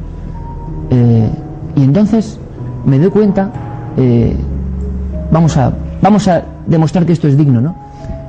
Y la otra cara de la moneda es que todo lo que yo tenía preparado, que entraba en ese momento, se rompió, o sea, no entró nada. Y la imagen que- además el, director de la cadena SER, al que le envío un saludo, Antonio García Ferreras, había llamado un poco antes del programa, venga Iker, te estamos todos escuchando, o sea, la presión ya era, y en ese momento, delante del micrófono, veo que, que el técnico me dice que se ha roto todo. Es como si aquí dicen, se la imagen, o sea, tu primer programa para toda España. Y en ese momento, Mariano, tuve una visión de estas, como dice nuestro amigo el doctor Enrique Vila, toda una vida en torno a diapositivas, ¿no? Y dije, Iker, tienes que decir algo, porque si no igual aquí acaba todo, ¿no? Y, y yo creo que bueno, que hicimos, lo hicimos lo mejor posible, llevamos 60 programas, Es un otro sueño en realidad. es otro sueño, sí. Y sobre todo hay una cosa preciosa, ¿no? Que es que por vez primera y se puede contar porque es público, o sea, tampoco es la primera vez, aparte de que sean, que esto ya son datos, ¿no? Y, y no es lo importante, lo importante es sentirse a gusto y que la gente que nos oye se sienta a gusto, ¿no? Pero por vez primeras, bueno, se han batido dos récords históricos en la SER y en la radio española en dos franjas horarias. Y por vez primera en la historia el fútbol no baja al siguiente programa del fútbol. Y eso me parece Los últimos increíble. EGM, Estudio General de Medios, indicaban que había mucha audiencia. ¿eh? Sí, el millón de oyentes, sí. Es tremendo, ¿eh? Pero es una responsabilidad. Mucha. mucha responsabilidad. Y yo lo siento, sabes cómo soy, ¿no? Que igual no soy un invitado muy, muy, soy atípico en muchas cosas. Eh, pues me parece bien, ¿no? Que haya programas como este, que haya, y no es hacerte el peloteo a ti, sino a la labor, ¿no? Porque estoy harto, ¿no? De ver que muchos ridiculizan estos temas, ¿no? Estoy Yo- harto de ver que gente se vende haciendo que el tonto con estos temas y que luego no pasa nada. Es lo Pues sí que iba- pasa, ¿no? Es lo que te iba a comentar seguidamente, porque nosotros, en varias ocasiones, este programa, desde esta plataforma, hemos levantado eh, el puño Como es lógico. y el arma de la palabra para hacer crítica de esos programas que se están haciendo en las televisiones generales, ¿no? Increíble. Sobre estos asuntos. Increíble. Además, yo, mira, yo en eso me he ganado muchos enemigos y amigos también, por supuesto. Pero no entiendo, ¿no? No sé. Estamos en una sociedad que en el fondo quizás todo esto, una sociedad que no hace que sea igual provechoso hacer- hacer ese libro, o que no quiere que la gente piense con su propia cabeza, ¿no? Sino que nos dirijamos como borregos, ¿no? Pues también nos indica que hay que venderse, ¿no? Hay que venderse. Estamos viendo lo que es la sociedad actual, ¿no? Venderse por lo que sea, conseguir en la tele por lo que sea. Yo vengo a tu programa y tú bien sabes que yo he rechazado contratos con grandes televisiones para hacer programas de cierto tipo y no he ido. Y eso depende de cada uno como persona, ¿no? Yo lo que no hago nunca es reírme de unos temas que para mí son sagrados y son desde niño. Y nunca lo voy a hacer. Si los demás lo hacen, a mí me entristece. Pero veo que tampoco puedo hacer nada porque se sigue haciendo. ¿El periodismo del misterio se puede hacer dignamente? Sí. Como cualquier periodista, ¿no? Yo me siento un periodista de sucesos. Yo ¿Sigue tengo... siendo algo marginal? Sí. Benditamente marginal, ¿no? Yo no quiero ser global ni quiero ser igual que los demás, ¿no? El periodismo de sucesos siempre ha sido un periodismo un poco maldito. Yo recomendaría a mucha gente que ahora se empieza, ¿no? A, bueno, hay varios problemas de por qué no surgen jóvenes nuevos, ¿no? Hay como un parón, ¿no? Por ejemplo, hablando del estudio de los ovnis, ¿no? O, de, o del misterio, que es mucho más amplio, ¿no? Y yo no sé por qué hay ese parón, ¿no? Quizá Internet, quizá muchas cosas que nos hacen todo más fáciles. Mira, yo a veces pienso que si yo con 10 años hubiera tenido Internet, igual no hubiera cogido una bicicleta y me hubiera ido con una grabadora a grabar a los campesinos que veían cosas raras. Y no hubiera despertado en mí ese, no sé, esa cosa, ¿no? No lo sé. Pero se puede hacer igual de digno. Y ha habido en España grandísimos maestros del periodismo de sucesos. Y yo personalmente considero esto ni una ciencia, que para mí no lo es, ni, ni querer vender ninguna verdad, sino que lo considero una rama de una cosa muy bonita que es intentar contar lo que parece que es verdad, ¿no? Y que cada uno saque su conclusión. Creo que tú y yo tenemos un maestro común, ¿no? Sí, sí. ¿De quién hablamos? Sí, hombre. Yo, mira, yo recuerdo perfectamente el día en que mi primo tenía 11 años. Ya había leído un libro de ovnis, una historia alucinante que luego creo que recordaremos con algunos documentos. ¿Hacemos ese viaje en el tiempo? Sí, venga, venga, cuando quieras, cuando quieras. Incluso en el libro hay documentos, recortes de páginas con 10 años, mi letra horrible, que sigue siendo igual de horrible. Y, y como yo, yo lo veo ahora, ¿no? Además, mi madre ha recuperado unos archivos, cosas que pasan, ¿no? Casualidades no existen. De cuando, miles de folios de cuando yo tenía 10, 11, 12 años. ¿no? Y digo, este niño estaba loco, ¿no? Evidentemente, ¿no? Pero bueno, yo creo que no está mal estar loco. ¿Y que tú crees en la casualidad, en el azar? No, ¿Tú sabías con 10 años que te ibas a dedicar a lo que te estás dedicando? Bueno, yo quería hacerlo. Y creo que tiene muchos, o sea, es, es decir, igual estamos planteando aquí una cosa como este hombre que se cree, ¿no? Que esto, no, tampoco. Son privilegios y, y cosas malas, como todas las cosas de cualquier oficio del mundo que se haga con, con dignidad, ¿no? Lo que pasa es que yo cuando leí el libro este de, de un tal Juanjo Benítez, que se llamaba 100.000 kilómetros de los ovnis, yo te voy a ser sincero, lo cuento en ese libro, ¿no? A mí los ovnis me, me, me intrigaban mucho, ¿no? Y decía, caramba, ¿qué es esto, no? Pero yo no, o sea, yo quería ser ese tío. O sea, yo quería ser ese Juanjo Benítez, ¿no? Quería tener ese espíritu, ¿no? ¿El solitario? Sí, eh, el ¿El que- errante? porque lo que realmente me motivaba a mí era un tío que tenía un 124, como él decía, no digo nada malo de Juanjo, decía azul marica, ¿no? Decía el suficiente de azul marica, y luego su Renault 18, que yo me acuerdo, otro compañero, Javier Sierra, me acuerdo que contándonos, yo salía por Vitoria a ver si un día pasaba el Renault 18 de Juanjo, claro, no pasaba nunca. Y, y él salía en Teruel, me acuerdo, ¿no? Y dices, ¿cómo dos niños pueden estar pensando en eso? ¿Qué tenía que el, el Renault 18 y el 124? Y sobre todo el tipo que los conducía, ¿no? Pues tenía un espíritu, tenía, para mí el Quijote, no sé, era un, era un hombre que creía ciegamente en algo, que no le importaba enfrentarse a cualquiera y que encima tenía un don, que yo no sé qué es ese don, pero es el de la transmisión, ¿no? Que, no sé, a mí me da igual que me cuenten una cosa bien, muy, lo que importa es que me llegue, ¿no? Y Juanjo llegaba, ¿no? Y Juanjo te decía, mira, mm, soy el último aventurero, ¿no? Y entonces yo quería ser él. Desde luego nunca voy a ser él, ¿no? Porque Juanjo es único. Pero desde luego también es la única persona que a mí es más que un ídolo, se ha convertido en algo mucho más de lo que pensaba. Y eso se lo agradezco, ¿no?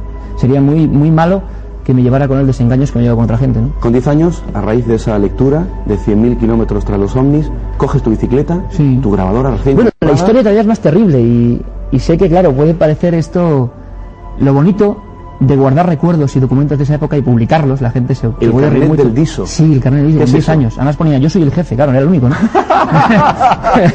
Don Enrique de Vicente, maestro, buenas noches y bienvenido a este programa. Muy buenas noches. Encantado de estar contigo. Ya sabes que tenía muchas ganas de venir por aquí, Luis Mariano. Enrique, ¿contento? Eh, bueno, contento, contento con la acogida que está recibiendo el libro. Acogida no solo nacional, sino internacional, que empieza a recibir a las pocas semanas de, haber aparecido. Hay interés, hay ya ediciones cerradas en otros países.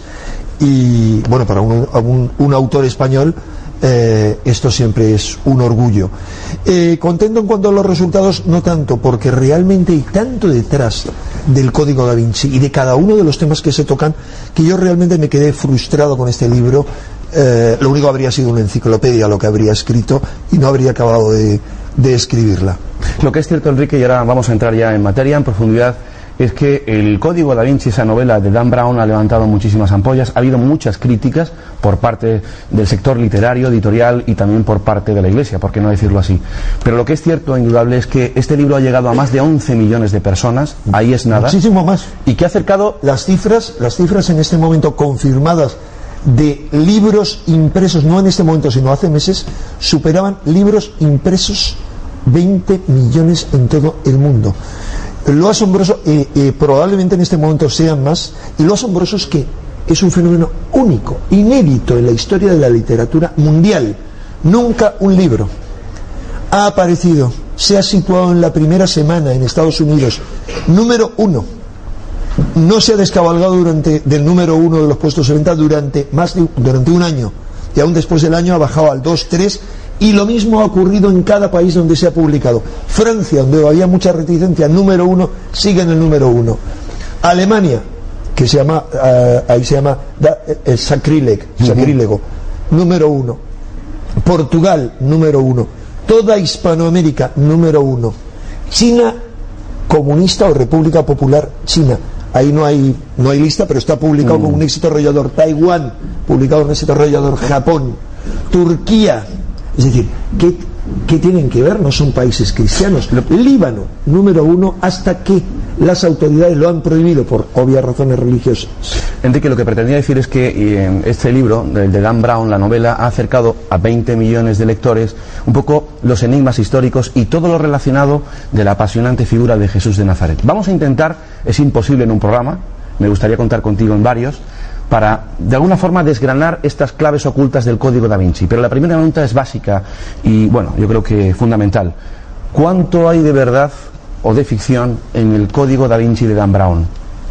Bueno, pues eh, yo pienso que hay mucho de verdad y mucho de ficción. Pero de verdad, ¿qué es la verdad? Hablabas de Jesús. ¿Qué es la verdad? Hablabas de Jesús. Claro, ¿qué es la verdad en general? Es decir, ¿existe la ciencia histórica? Yo lo pongo en duda, lo cuestiono totalmente.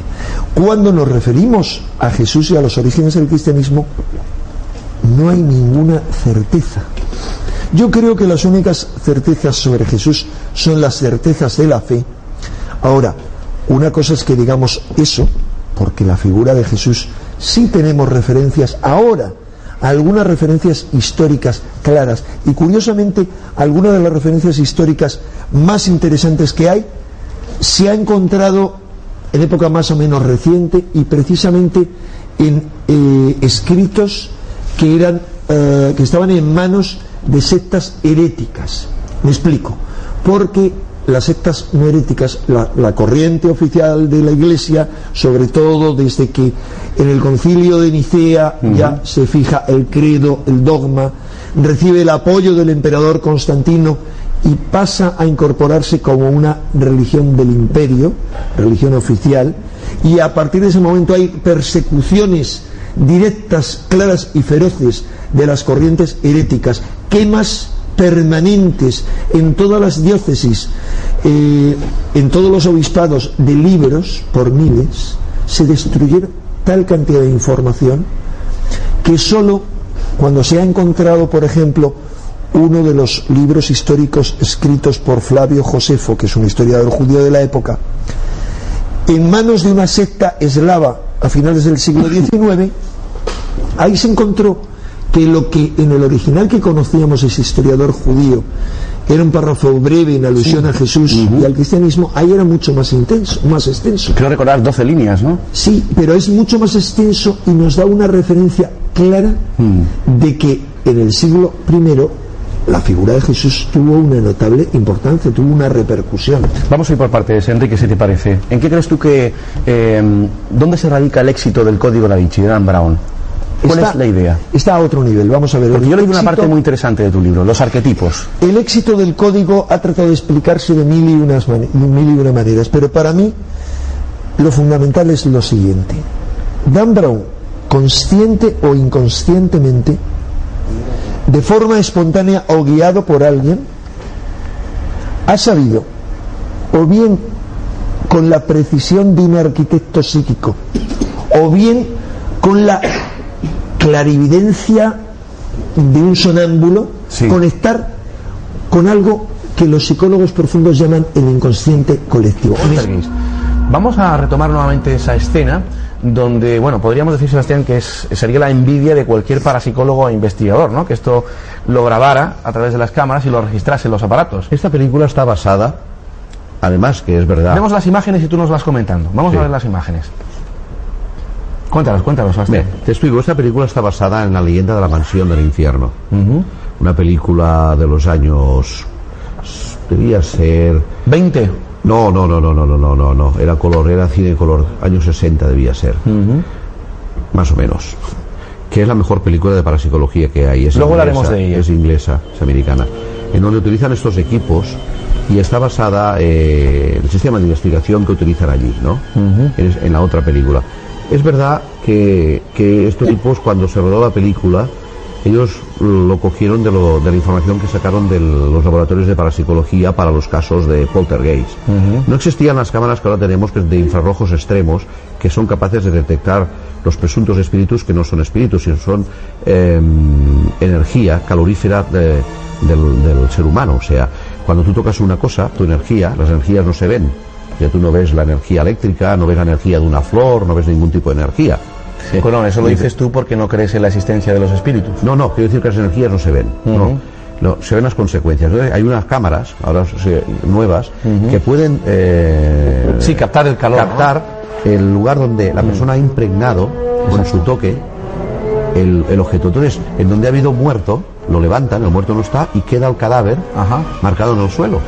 Bien, pues esas cámaras si se utilizan ahora, se llama infrarrojos extremos, pues el extremo más alto que hay en el umbral de, de- de la visión, eh, que el ser humano no lo puede ver, si no es una cámara, pues se utilizan para, para captar las apariciones de tipo fantasmogénesis.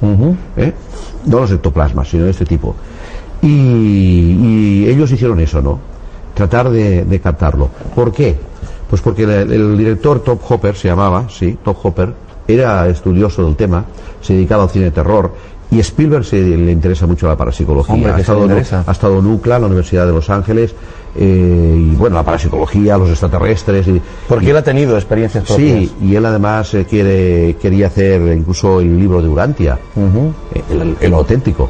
Sí. No, bueno, no- el libro no de plagio. Urantia y posteriormente Caballo de Troya. No plagio. Quiso llevarlo de- cine. Ni, ni- ni nada. Sí, en realidad no sé. Incluso hubo una propuesta, ¿eh? Sí, él ha querido hacer varias películas ¿eh? y ahora va a hacer otras extraterrestres. Tengo entendido.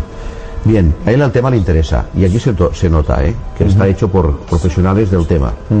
El- Entonces, cuando rodaron esta película, lo primero que les, eh, que les fue ocurriendo es que el, el equipo sufrió infecciones extrañísimas, como si hubiera alguna una especie de virus en el plató. ¿Pero en la primera parte o en la, o en la No, segunda? no, no, fue en la primera. en La, La primera. primera. Estoy hablando de la primera. Y además tuvieron accidentes por los desplazamientos. Eh, porque viajan en grupo, porque viajan en Sí. autocares, no va cada uno con su coche porque los seguros lo prohíben. Eh, o sea, eso pasa en España, que estás haciendo una película con una persona y mañana coge el avión y se va. A recibir un premio vuelve, no puede ser, porque si tiene un accidente, ¿qué pasa con la película? Todos, todos no se pueden mover, y cuando se mueven, se mueven en grupo. Y, y eso afectó a todo el equipo. Pero lo bueno es que la niña, mientras rodaba la película, también contrajo una extraña enfermedad que le llevó a la tumba después. Porque luego ella colaboró, creo que salió en otra, Bueno, ella apareció en la segunda y tercera eh, parte. Pero a, a raíz de la primera enfermedad que no se la sacó nunca de encima. Ajá. O sea, la niña muere cuando se hacen las tres partes. Sí. Y aquí se acaba. Y no se sabe por qué murió. Ilger O'Rourke. No se sabe. De, de hecho, no tenemos ninguna explicación. Hay en la película una adolescente, que es una hermana de la niña, no sé si lo sé, que se llamaba Dominique Dunn, sale en la película, que al terminar el rodaje, al terminar el rodaje, un día sale del plató y encuentra a su exnovio en la puerta y le apuñaló, la mató. El exnovio. Es una chica que sale aquí. Sabes que es una familia, Sí, que son sí, varios sí, hermanos. Pues la- es la adolescente, Dominique Dunn. Luego, cuando rodaron ya la segunda parte, en el Poltergeist 2, Vamos a seguir viendo imágenes. de- salía un actor indio, muy conocido porque actuaban en Alguien voló en el nido del cuco, Will, Will Sampson. ¿No te Alguien acuerdas? sobrevoló el nido del cuco. nido del cuco, sí. Había un indio muy alto, un gigante indio. Pues este salía allí y hacía de chamán. ¿No te Efectivamente, la segunda parte. es el chamán. Eh, pues en la propia película cogió un cáncer galopante y murió. También. Ya no pudo intervenir más. El indio. Es verdad. Producto eso- de la casualidad, Sebastián. Todas, todos.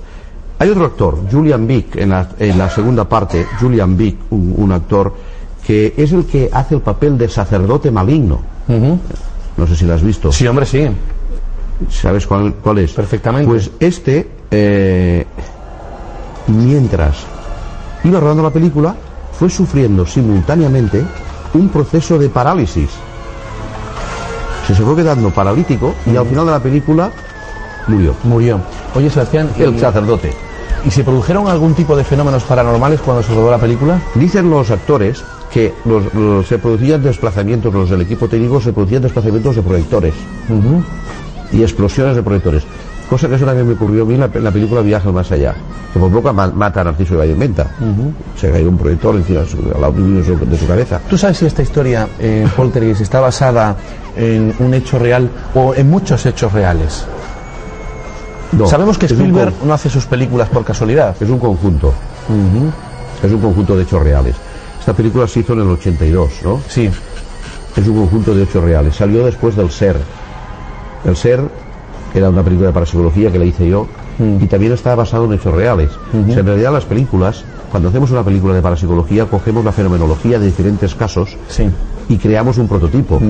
Creamos una historia eh, ideal. Aunque luego se aumenten los efectos especiales. Bueno, es ¿no? que el cine es el- tiene que ser espectáculo. Claro. O sea, el guion tiene, tiene que, el guion tiene que, que suplir la realidad. Ya sabes que si no os ven, os ven trovato. ¿Eh? ¿Algo más que comentar Y, no, con- y te decía que cogieron diferentes casos que ellos tenían ocurridos en California, el- en la Universidad de, de Los Ángeles, donde trabajaba esa doctora especialista, Thelma Mus, especialista en el aura. Y les facilitaron diferentes casos de poltergeist y sobre eso hicieron un guion. Por lo tanto, el- los casos fueron reales. Oye, Sebastián, ya que has mencionado Aura, todavía no hemos hecho en mis enigmas favoritos ningún programa dedicado a, a Laura ni a la cámara Kirlian, pero básicamente, eh, en síntesis, ¿qué es el Aura? Si quieres, un día hacemos un programa y traigo la cámara.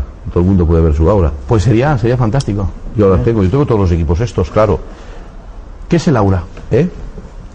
Hombre, el aura es la radiación bioenergética del cuerpo humano, eh, en la propia energía que tú tienes, la sudor- sudorización, el sudor, ¿eh? Eh, va creando encima tuyo una especie de, sobre la epidermis, una especie de condensación de esa energía a través del, del- del sudor y eso es lo que fotografía la cámara Kirlian. ¿Y se pueden detectar enfermedades? Sí, porque lo- a ver, técnicamente es un, es un efecto, el efecto del aura es un efecto fí- eh, físico muy conocido a través de la electricidad. O sea, colocándolo con electricidad podemos crear unas descargas eléctricas que produce que se vea, eh, se vea el, el aura. El efecto corona se llama técnicamente. El efecto corona. Parece que tengas una corona alrededor tuyo que te protege. Pero lo importante para psicología no es el aura en sí, sino el color del aura. ¿Por qué la aura cambia de color? ¿Y por qué la aura cambia de intensidad? Cuando tú estás sanando, un sanador tiene una aura potente, ¿eh? una aura azulada, una aura verde, una aura alargada, densa. En cambio, una persona desequilibrada la tiene rota, roja, rota por todos lados, y demuestra que esta persona está realmente mal. Por tanto, la variación del color del aura de la persona está relacionada también con el estado anímico. Anímico, espiritual o psíquico. Y ahora hay lo- los rusos, los países del este, que vi el otro día en Barcelona en un congreso, que han aportado unas investigaciones médicas a través del aura para descubrir realmente las enfermedades. ¿Se puede hacer? Porque si- además están, eh, según demuestran ellos, según el, el tipo de color dentro de la gama cromática, saben si la enfermedad que tienes es de hígado, es de páncreas, es de lo que... Bueno, que nos vamos del, del tema de esta noche. Bueno, pues en esta tercera parte, Lorenzo, antes de dar paso a las posibles comunicaciones, vamos a hacer un poquito de memoria histórica, vamos a recordar momentos muy especiales, eh, porque bueno, el, el- programa de televisión Mis Enigmas Favoritos cumple 10 años, ¿no? Y, y es cierto que no cualquier programa dura tanto tiempo en, en una cadena de televisión. Y por tanto mi sentimiento de gratitud hacia todos, hacia eh, los directores de televisión que me han acogido y me dieron la oportunidad como en, un inicio, porque mis enigmas favoritos arrancó en el año 99 en 340 Televisión, en otro medio de comunicación de aquí de la provincia de Málaga. Y vamos a hacer ese viaje en el tiempo porque este programa, ahora hace 10 años, comenzaba así.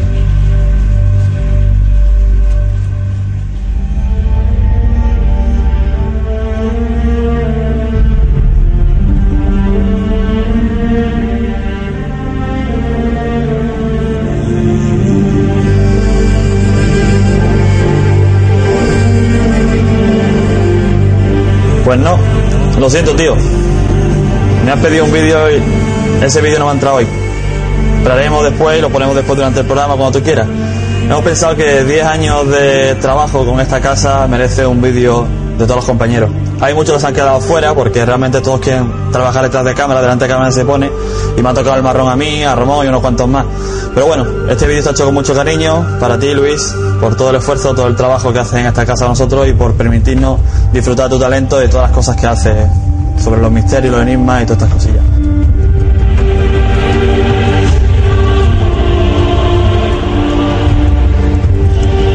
Querido compañero, solo quería decirte que ha sido un verdadero placer trabajar contigo estos 10 años en los que la vida nos ha puesto tantos enigmas por delante y juntos hemos sabido resolverlos.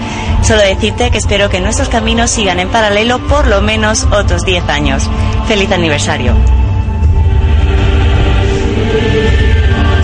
Bueno, Luis, qué decirte, te conocí en el mundo de la radio, fue mi primer contacto y la verdad que me quedé alucinado con tu programa. Ahora estamos aquí en la tele y me sigue alucinando un poquito más. Te pedí un consejo, me dijiste que me fijase en lo grande, que sintonizase los canales nacionales y mirase a grandes personajes. No me hace falta. Cada semana estoy aquí contigo, aprendo de ti y la verdad que muy contento y darte mis felicidades y enhorabuena por estos 10 años. Buenas noches, Luis Mariano. Yo creo que este mensaje, al igual que todos los de mis compañeros, no te lo esperas. Eh, yo quiero trasladarte un poco mi felicitación por habernos aguantado 10 años a tu lado. eh, eh, todos los eh, que hemos formado parte de este gran equipo, tanto en Costa del Sol como en RTV, y ahora en la nueva transición al- a la TDT, a Costa del Sol Digital. Luis, tus compañeros más novatillos, te deseamos feliz, ¡Feliz décimo décimo aniversario!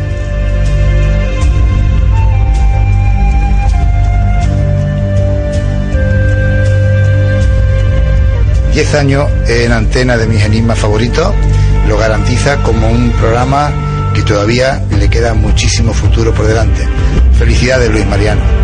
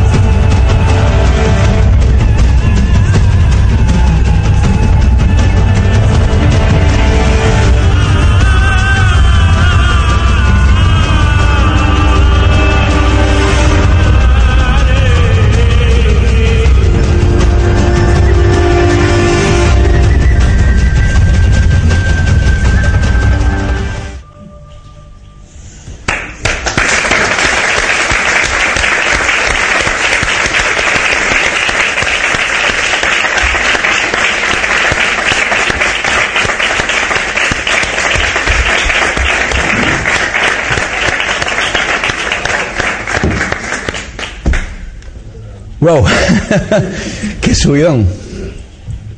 Continúo yo con el programa, no se preocupen. No hay ningún problema, yo continúo. Vaya equipo, ¿eh? Vaya equipo. Sí, señor. No puedo hablar. Así de gusto, ¿eh? Bueno, pues a qué damos paso. Yo, si a usted no le molestan, Fernández Fernández, pues en fin, yo continúo con el programa. Eh, damos paso, creo que a llamadas, si es que las hay. Eh, toda mi gratitud. Ha sido un- una oleada de sensaciones, de sentimientos. eh, ha sido maravilloso, ¿verdad? Qué gran equipo, sí, señor, qué gran equipo. Qué gran equipo. Qué gusto. ¿Cómo se nota cuando uno trabaja con buena gente, se divierte, la gente también se divierte? Así da gusto, ¿eh? Sí, además sientes pasión por lo que haces, ¿no? Que es contar cosas, comunicar. Y ha sido muy fácil con, con todos vosotros, ¿no? Que, que habéis acudido fielmente y además sin cobrar nunca, ha sido increíble un programa humilde como este, que ha intentado acercar pues estos temas y abrir esa noble puerta que es la condición, la condición de soñar, ¿no? Que es la mejor, la mejor puerta que uno puede abrir, ¿no? Y ha sido un placer eh, compartir todos estos 10 años con un montón de buena gente que han ido pasando por aquí, se han ido, y sobre todo con alguien que me dio la oportunidad hace 10 años, eh, alguien a que aprecio muchísimo, como fue Carlos Calvo, que me, apreció, me abrió esa puerta hace 10 años, y sobre todo con alguien con quien he aprendido profesionalmente, quien me ha enseñado muchísimo, quien me ha ofrecido su confianza, su amistad, quien me ha sabido dirigir en todo momento, quien ha apostado por mí siempre. Yo llevo ya en la televisión 17 años. Eh, mis animes favoritos comenzó en el 99, pero yo empecé en el 92 y con José Luis Moreno, que es el director de esta casa, pues comencé hace muchos años. Y él me ha dado siempre la oportunidad y la confianza de estar aquí. Y todo lo que soy se lo debo a él. Y por supuesto a mi familia y a todos los amigos. Así que también va este homenaje para él, para mi familia y para todos vosotros que formáis parte de mi familia también. Sí, señor.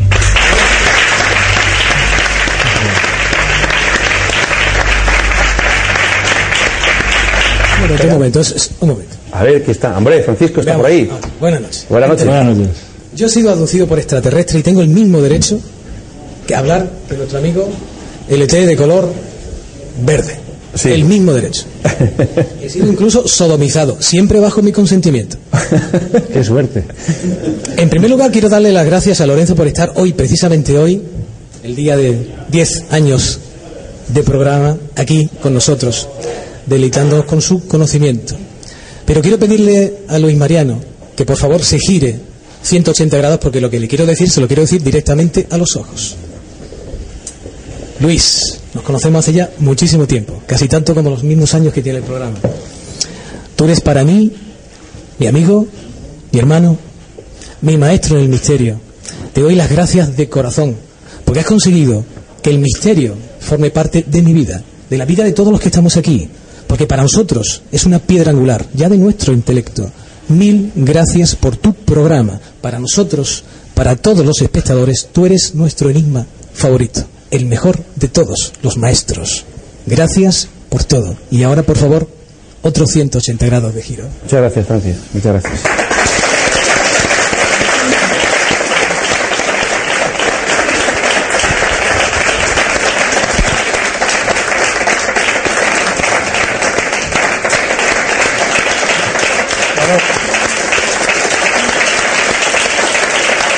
Luis, con, con esta placa, cuando hemos, cuando hemos hablado antes de, de entrar al programa, me has dicho que te sentías como si fuera la primera vez. Con esta placa espero que consigas dos cosas. La primera, que cuando veas el décimo aniversario sepas que no es la primera, sino que lleva 10 años. Y la segunda, que siempre mantengas la misma ilusión del primer día. Muchas gracias. Gracias a ti.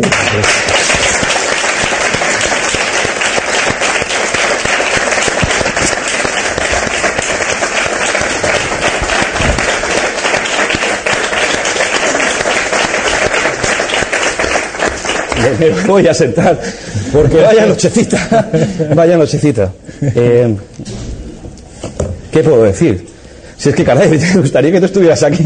No, no, no, no, eso te toca a ti. Eh, José Luis Moreno Jr., eh, otro gran amigo eh, de la familia, subdirector de esta cadena junto a su esposa Emma. Muchísimas gracias también, porque ellos también forman parte de mi familia. sobre todo en un viaje súper especial que siempre voy a recordar, como fue el año pasado a Cuba, que en ese viaje me permitió mucho más acercarme, acercarme a él y, bueno, pues alimentar esa amistad. Muchísimas gracias a Luis Mariano Fernández Pimentel por el décimo aniversario de mis enigmas favoritos. La familia de RTV le da las gracias, te da las gracias por un maravilloso viaje a bordo de esa nave llamada Amistad. Benalmádena, 25 de febrero de 2009. Muchísimas gracias. Qué bonito, sí, señor. Muchísimas gracias. Bueno, uf, madre mía, cuántas emociones en un momento, caray. bueno, espero, esperemos seguir cumpliendo muchos años aquí. Bueno, Lorenzo, estábamos hablando de las piedras de Ica, del Sí, sí, dinosaurio. sí. Bueno, estábamos hablando además de lo que se encontraba en el desierto de Cucaje. ¿Te acuerdas que te decía que cuando el río se desbordaba, de ahí salía de todo tipo de cosas, ¿no? Y entre otras muchas cosas, eh, yo me trajo una historia interesante que además me bendijo un chamán y que yo no sé si te va a servir para mantenerte, o, yo seguro que sí, porque es magia pura y la magia sí funciona, para que estés no 10 sino 100 años más. Es esto que se extrae del desierto. Es, aquí seguramente mi buen amigo José Rafael Gómez se le van a poner los dientes largos porque es un diente. Es un diente de tiburón. Un diente de megalodón. Esto, además de este tamaño, te aseguro que son muy difíciles de encontrar. Esto que puede tener 30 millones de años.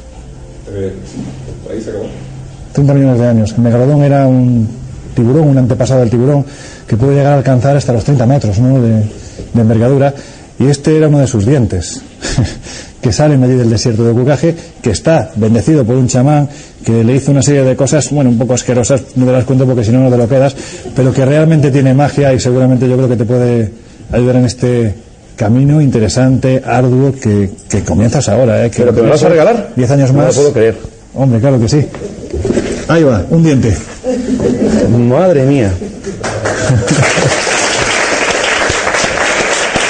Pesa, ¿eh?